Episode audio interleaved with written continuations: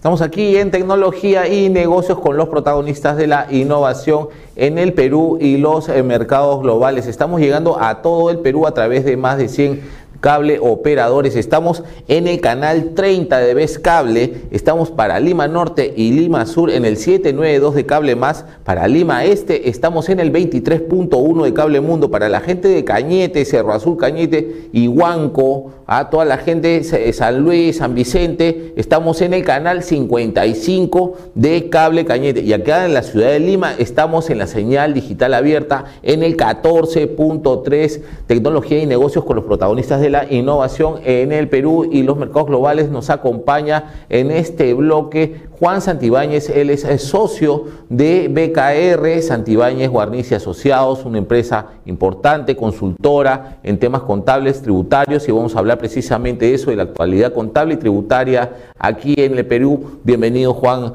a Tecnología y Negocios, ¿cómo estás? José, gracias. Encantado de estar aquí. Bueno, cuéntanos un poquito, hay dos noticias importantes eh, para el mundo financiero, para las empresas que cumplen con sus impuestos, con sus obligaciones tributarias. Por un lado, estuvo el, eh, el cambio del monto de la unidad impositiva tributaria. ¿No? que esto también define muchas cosas, ¿no? porque eh, este rango es el que, el que se parametra para muchas cosas, desde multas hasta el pago de impuestos. Cuéntanos un poco cómo se ha dado ese, e, esa actualización. Así es. Eh, este año la UIT eh, pasó de ser de 4.400 soles a 4.600 y esto, como bien dices, trae un impacto en las empresas. Por ejemplo, hay obligaciones formales cuando tus ventas superan un determinado número de UITs, ¿no? 2.300 UITs, por ejemplo, tenemos precios de transferencia. Un trabajo que hace 2.500 UITs, hay ahora una nueva norma de, una deducibilidad de gastos financieros con relación a la EBITDA que genera cada empresa. Tiene la obligatoriedad de tomar ese control y verificar que no haya un exceso. Para el caso de las personas naturales, tal vez sea un poco más, más sensible porque es más masivo. La, UIT, como debemos saber todos, eh, es un escudo tributario que tenemos las personas que emitimos recibos por honorarios o que estamos en una planilla. El escudo fiscal que tenemos por ley es 7 UITs. Eso quiere decir que este año 2022, al incrementarse la UIT a 4.600, el escudo fiscal que tenemos las personas naturales sube un poco más, consecuentemente la renta disminuye un poco y el impuesto también, ¿no? Como también menciona Juanjo, el tema de las multas, ¿no? También la UIT es un indicador para las multas, al incrementarse la UIT, también las multas van a sufrir un, pequeño incremento.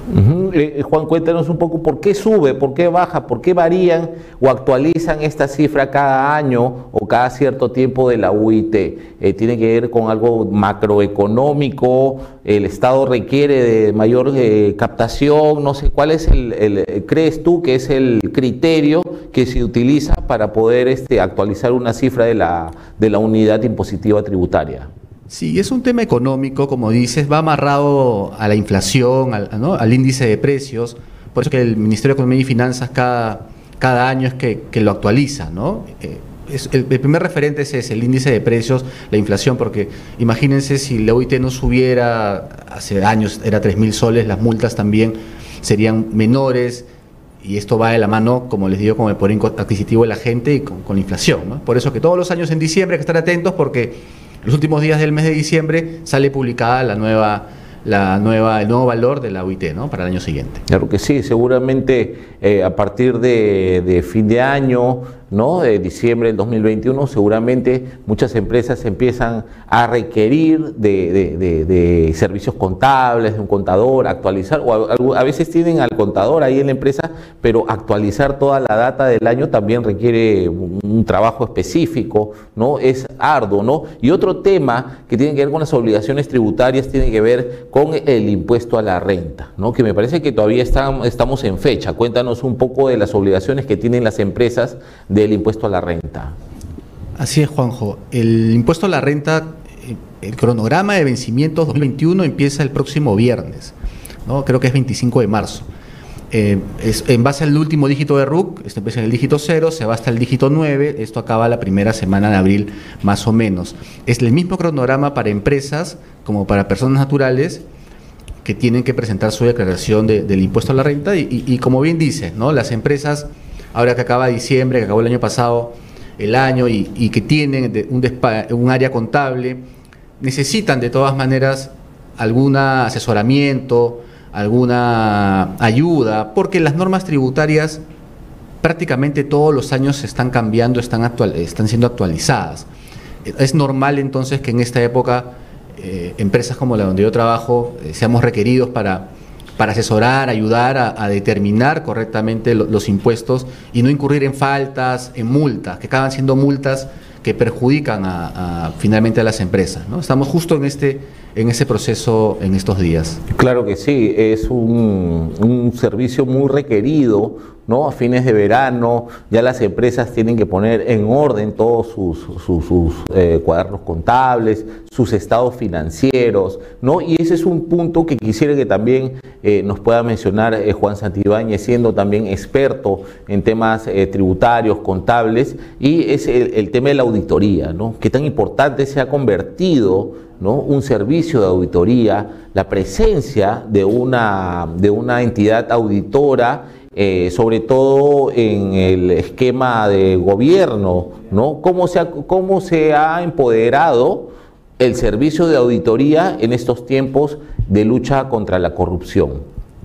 Sí, muy, buena pregunta, Juanjo. La, auditoría, a mi entender, es importantísima para las empresas, ¿no? Tienes una, para decirlo fácil, tienes una mirada eh, desde afuera de un tercero que, no está vinculado al negocio que te va a poder eh, corregir, ayudar para que tus saldos contables y que los accionistas, los dueños de las empresas, sepan realmente cómo va su negocio, cómo, cómo, están valorados sus activos, cuántos pasivos tienen y que tengan la tranquilidad de que esa información es real, es correcta y va de la mano de alguna manera también con la parte tributaria, porque hay normas, si bien existen normas tributarias normas contables que van por caminos distintos, si bien hay diferencias, también hay coincidencias, ¿no? Digamos que conceptos que se repiten un poco, entonces es probable, es normal que cuando tú encuentras alguna desviación en principios de contabilidad, también existe esa desviación en temas tributarios, lo que nuevamente no podría llevar al contribuyente o a la empresa a una sanción además del control en sí mismo, ¿no? de, entender que las cosas se están trabajando de la manera como el empresario entiende que se están trabajando, ¿no? como el accionista, como el dueño, como el gerente del negocio de repente.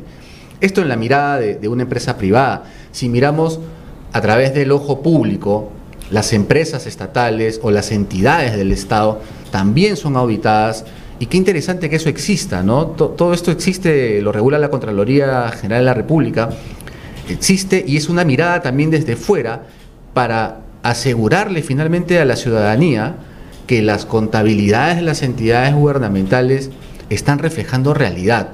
Y sí, como dices, ¿no?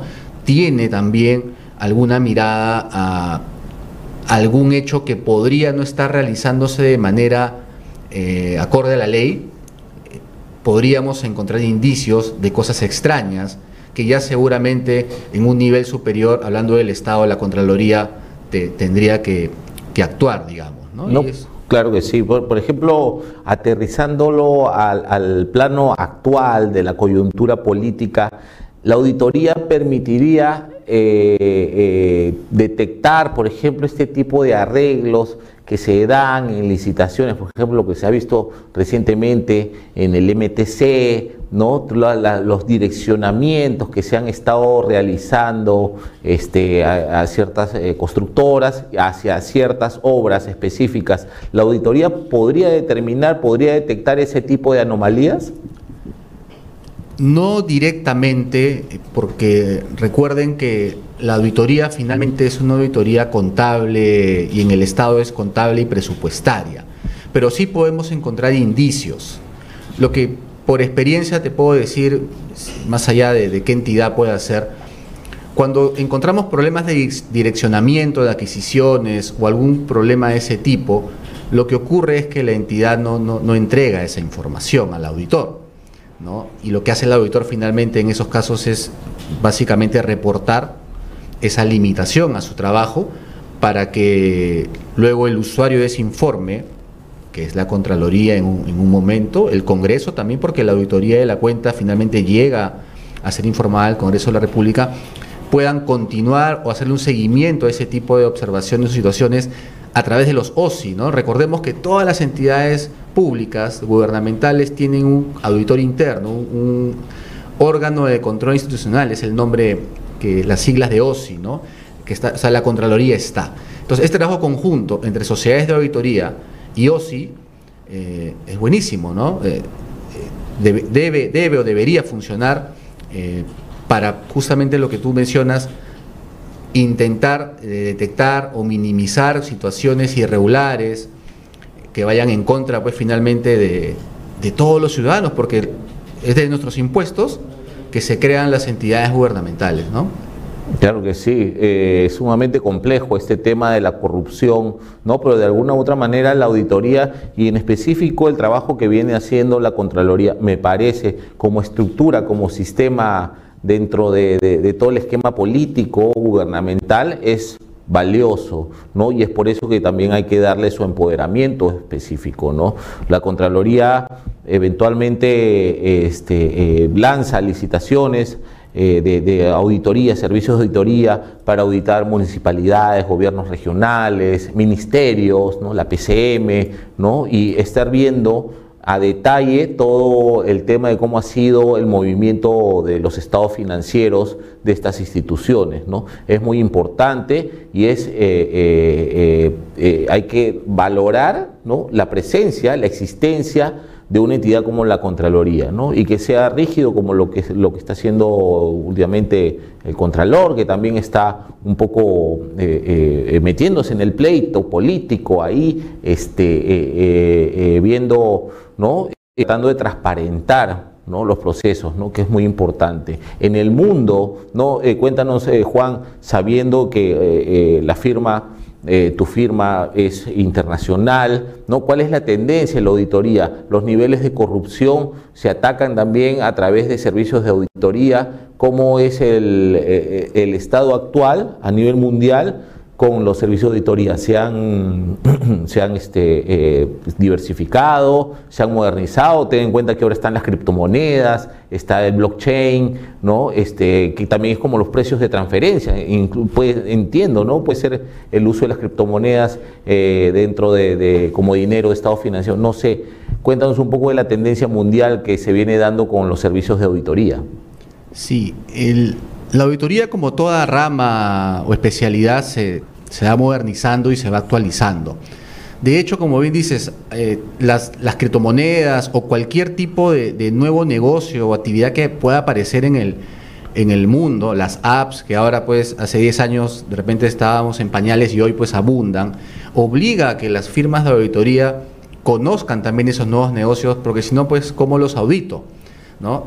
La tendencia es esa a empaparse, a aprender nuevos negocios para poder efectuar eh, adecuadamente estas revisiones a través de software de auditoría, a través de ya engancharse directamente al sistema contable del cliente, eso pasa mucho, pasa acá en Perú también, pasa también bastante afuera, donde tienes acceso ya a los libros contables directamente de la entidad que está auditada eso le da más elementos y más facilidades al auditor para hacer un, mejor trabajo, siempre con el primer objetivo, Juanjo, de expresar una opinión sobre razonabilidad de, contabilidad, ¿no? razonabilidad de utilidades, razonabilidad de ganancias, pero no deja de tener esa mirada, al menos inicial, de cualquier indicio de actividad eh, extraña, irregular, por decirlo de alguna forma, ¿no? que sirve de punto de partida para una evaluación posterior no, quiero que se confunda algo que a veces la gente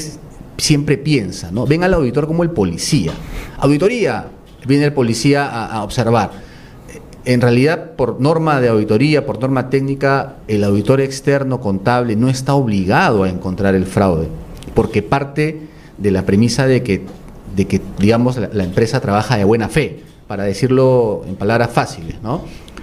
Eso no quiere decir que si el auditor encuentra algún indicio, eh, no deba reportarlo, tiene que hacerlo, ¿no? Y es un buen punto de partida para lo que para lo que luego otra instancia dentro de la empresa, si es una empresa privada que, que, encuentra algo raro, vea cómo lo soluciona, o si el Estado, ¿no? la Contraloría, etcétera, y ahí sí el tema es sensible, porque aprovechando la pregunta de, renta que me haces hace un momento y los impuestos, mira que había un crecimiento en la recaudación de impuestos del 21 con relación al 20, sin embargo, la informalidad sigue creciendo y, y la actitud de la población sobre los impuestos o sobre SUNAT siempre es distante, ¿no? Y dicen, ¿para qué voy a pagar impuestos? Es lo que normalmente te puede decir a un, informal o una persona que, que, a veces no quiere tributar. ¿Para qué voy a pagar impuestos si mira luego qué hacen con el dinero? ¿no? Y viene la corrupción que hablabas, y, lo que vemos todos, ¿no? Ya a veces ver los programas dominicales, esto da. Uno se pone a llorar a veces de lo que, lo que encuentra, ¿no? Es importante eso, que, que, que yo, que tú, que todos veamos que nuestros impuestos son bien, eh, son bien usados, ¿no? Y, de esa manera, estoy seguro que, que el contribuyente, pues, como es en Europa, por ejemplo, primer mundo, paga impuestos y tiene pues hospitales de calidad, educación de calidad. Aquí, aquí tenemos un, serio problema por la corrupción y que eso impacta en la voluntad de las personas en contribuir con sus impuestos, ¿no? Claro, una larga tarea. Sí, sí, sí, definitivamente y es una tarea conjunta que debemos también asumir todos eh, los roles, todas las personas, los personajes, la gente que emprende, ¿no? Y también cambiar un poco esa actitud, como bien mencionabas, Juan, eh, a veces el emprendedor eh, no quiere pagar el impuesto porque no ve reflejado ¿no? Esa, ese impuesto, ese dinero que él invierte para el Estado, no lo ve retribuido, ¿no? y eso es lo que genera este conflicto aquí en el Perú. Y otra cosa que habías mencionado, sumamente importante, ¿no? cómo la tecnología ha permitido transparentar la información. ¿no? Me, ha, constado, porque yo también en algún momento he apoyado eh, grupos de, auditoría ¿no? en su, en su eh, acción y veo que muchas veces hasta son saboteados, ¿no? A veces llega, como tú bien dices, eh, llega el auditor y parece el policía y el área contable es este, o, es el enemigo y el área contable es la víctima, ¿no? Entonces te empiezan a ocultar información, no te quieren dar la información, te la aguantan, ¿no? Entonces hay muchas cosas que eso, la tecnología permite transparentarlo y tenerlo ahí a disponibilidad, ¿no? En tiempo real, para eso sirven pues estas nuevas tecnologías como el blockchain, ¿no? Que permiten eh, eh, eh, almacenar, ¿no? En bloques toda la información, ¿no? Y, y qué sería espectacular que podamos a través de la tecnología blockchain, por ejemplo, tener todo el sistema tributario en línea a disposición de cualquier persona según accesos, ¿no? Poder tener información policial, judicial, este, de salud, ¿no? Y todo eso se pueda unificar, ¿no? Y qué sería, pues, un mundo cada vez mejor. Eh, eh, Juan, cuéntanos un poco de BKR, cuáles son los planes de expansión. Entiendo de que han, eh, han agregado un nuevo socio, ¿no? Lo anunciaron la semana pasada en el diario Gestión, ¿no? Tienen un nuevo socio, lo cual implica seguro la diversificación de sus servicios como BKR aquí en el mercado peruano. Cuéntanos un poco de tus servicios y cuáles son tus planes de expansión. Gracias, Juanjo, por, la pregunta. Sí, eh, eh, hemos incorporado un nuevo socio, Eduardo Lais, eh, contador público también. Está liderando ahora el área de consultoría de negocios. ¿Qué estamos buscando con esto? Nosotros, además de las unidades de negocio de auditoría financiera, el área tributaria, ¿no? los impuestos, el, outsourcing contable y de planillas que tenemos, como, diga, como digamos, principales líneas de negocio, estamos apostando ahora a generar, a crear una unidad de negocio social, lo que es la consultoría más pura, más dura, digamos, ¿no? Normas internacionales de contabilidad, su aplicación, procesos dentro de las empresas, evaluar riesgos, evaluar controles dentro de las empresas, ayudar al empresario a, a definirlos, a implementarlos. Hemos visto que en el mercado existe esa necesidad y es por eso que hemos visto conveniente generar una, unidad de negocio que se dedique a ello y, qué mejor que Eduardo para que lidere esa, esa unidad, Juanjo.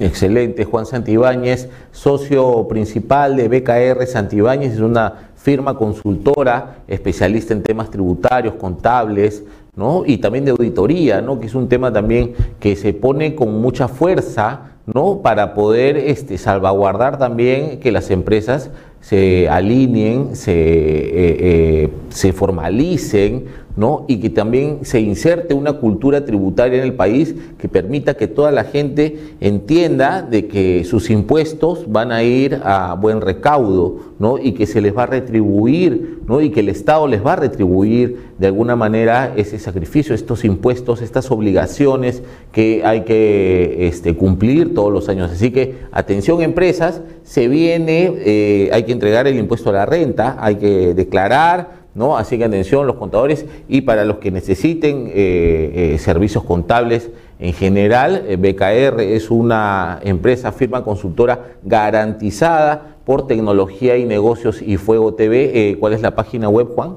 Gracias, Juanco. Estamos en www.gruposantibanes.com y también eh, nos pueden encontrar en redes sociales, en Facebook y en LinkedIn como BKR Santibáñez. Encantados de, poder ayudarlos. Excelente, excelente, Juan. Muchas gracias por tu participación aquí en el programa de Tecnología y Negocios y los mejores deseos de éxito en esta campaña 2022, ¿no? en la diversificación de sus negocios, en sus planes de expansión y bueno, este programa, las puertas abiertas para comunicar todo lo que ustedes quieran. Excelente, Juanjo. Muchas gracias. Bien, muchas gracias, eh, Juan.